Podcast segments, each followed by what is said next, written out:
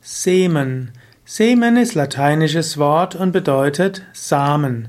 Semen gibt es zum Beispiel bei der Pflanze. Bei der Pflanze ist Semen der Same, also der von einer Schutzhülle und dem Nährgewebe umgebene Keim. Also das, was ansonsten der Embryo ist, ist bei der Pflanze eben der Semen. Beim Tieren ist Semen etwas anderes, da ist Semen eben Spermium, also die männliche Keimzelle.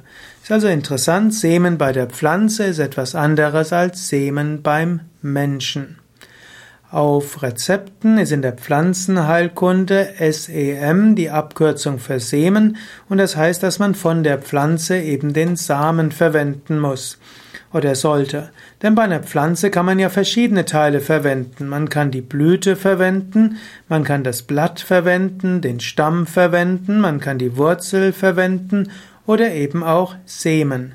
Und so haben Ärzte, die dem Apotheker zum Beispiel eine, ein Rezept geben, vielleicht eine Zusammenstellung von verschiedenen ja, Pflanzenstoffen, die schreiben dann kurz SEM Punkt hin und das sagt dem Apotheker, er soll dort eben den Samen dieser Pflanze oder Samen dieser Pflanze dafür verwenden.